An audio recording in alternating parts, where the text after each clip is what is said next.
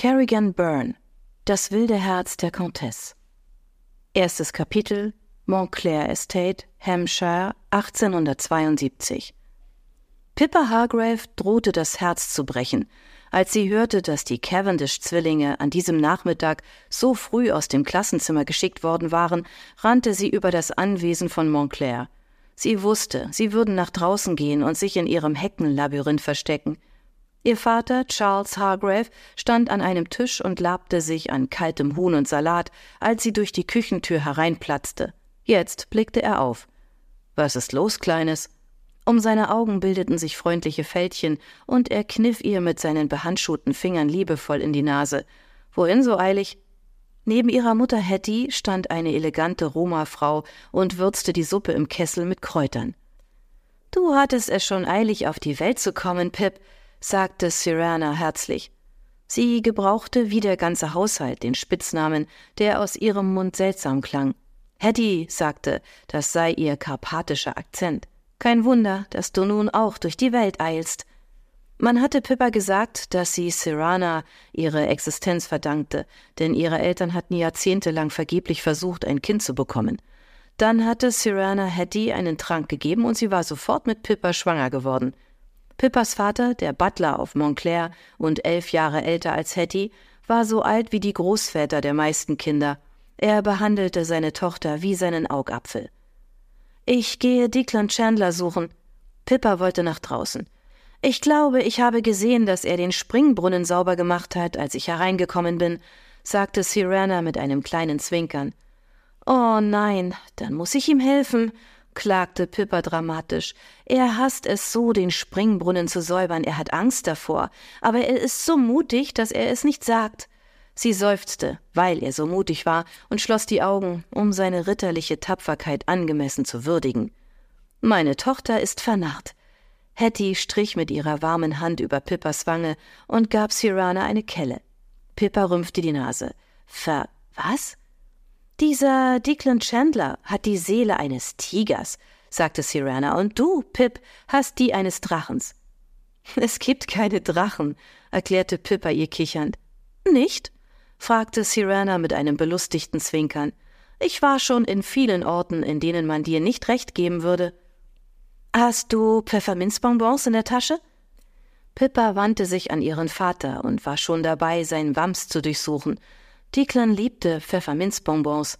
Nach der Brunnensäuberung war er immer so blass und schlecht gelaunt, aber Pfefferminzbonbons heiterten ihn auf und brachten ihn zum Lächeln.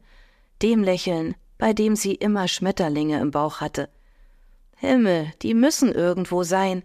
Charles durchsuchte alle seine Taschen mehrmals, dann förderte er eine Handvoll Bonbons für die Kinder zutage. Pippa schnappte sie sich und teilte sie auf. Eins für Fernand, eins für Francesca und eins für sich selbst. Die beiden letzten reservierte sie für Declan. Er hatte mehr verdient. Sie küsste ihren Vater auf die Wange und hüpfte zur Tür. Dann rannte sie über den Rasen, der von prächtigen Lebensbäumen gesäumt war, und eilte zu dem Jungen, dem ihr Herz gehörte. Declan Chandler war, als er vor ein paar Jahren auf den Stufen von Montclair gestrandet war, so klein gewesen wie sie und außerdem viel zu dünn, schmutzig, verfroren und halb verhungert. Er aß so viel, dass es für ein Pferd gereicht hätte und blieb trotzdem mager. In letzter Zeit konzentrierte Pippa sich nicht mehr auf die Fibeln, die Francesca sie lesen ließ, sondern erging sich in albernen Träumen von Declan Chandler.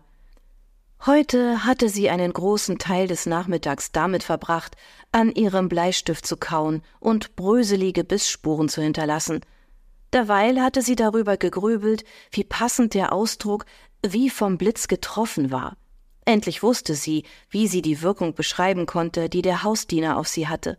Sie lief durch die prächtigen Gärten, die in voller Blüte standen, und eilte dann durch das Heckenlabyrinth, dessen Wege sie längst auswendig kannte. Sie erreichte den Mittelpunkt mit dem Springbrunnen, und ihr bot sich ein Anblick, bei dem ihr das Herz brach. Declan stand bis zu den Knien im Brunnen, seine Haut war von Tröpfchen übersät, die über seine mageren und doch muskulösen Arme liefen. Er sah aus, als wäre einer der Marmorgötter lebendig geworden. Und Francesca Cavendish steckte ihm ein Pfefferminzbonbon in den Mund. Das Lächeln, das er ihr schenkte, das Pippa hätte gelten sollen, überstrahlte beinahe die Mittagssonne.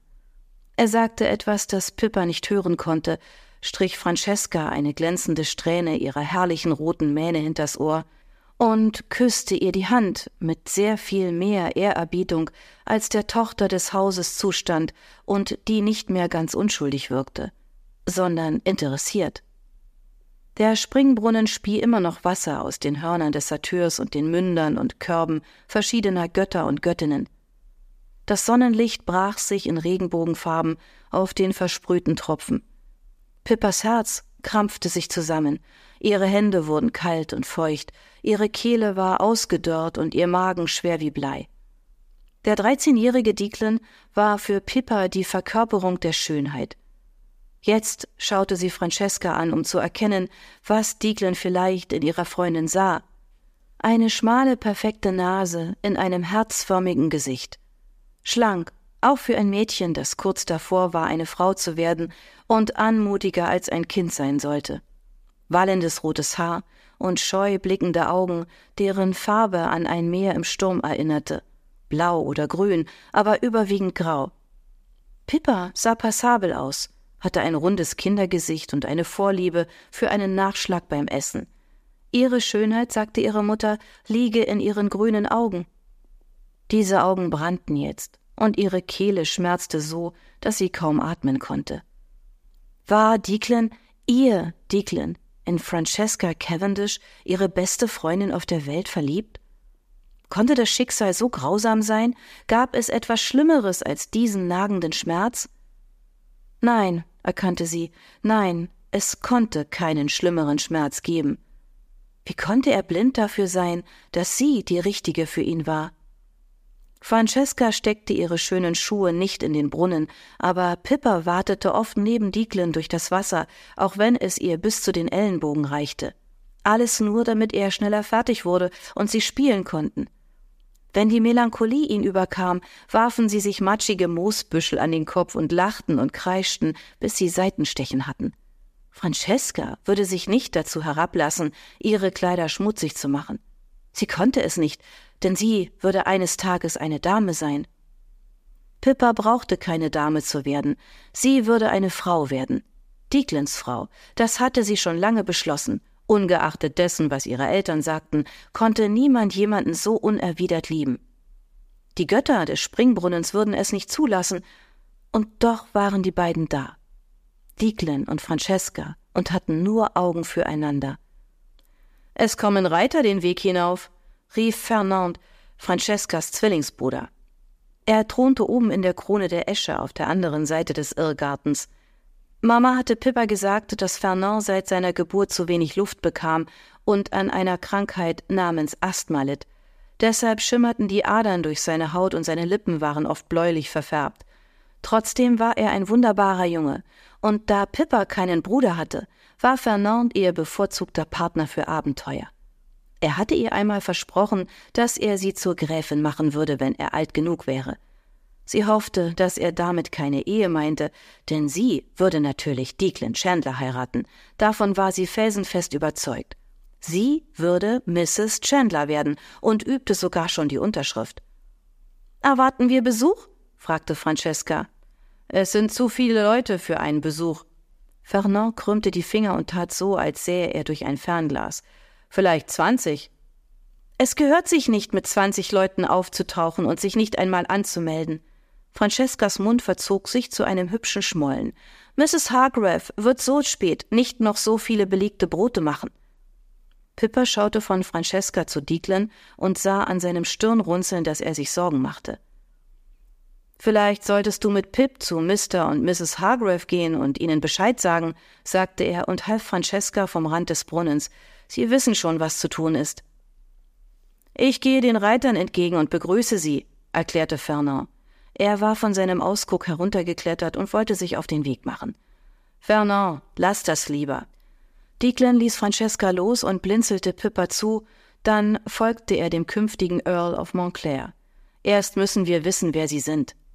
Trotz ihres Kummers nahm Pippa ihre Freundin bei der Hand und lief mit ihr Richtung Haus. Francesca war so ein Schatz, immer lieb und nett und damenhaft, alles, was Pippa nicht war. Aber sie würde versuchen, es für Declan zu sein, falls er es wollte. Sie rannten ein paar Meter wortlos nebeneinander her, dann konnte Pippa sich die Frage nicht mehr verkneifen. Bist du in Chandler verliebt? Was?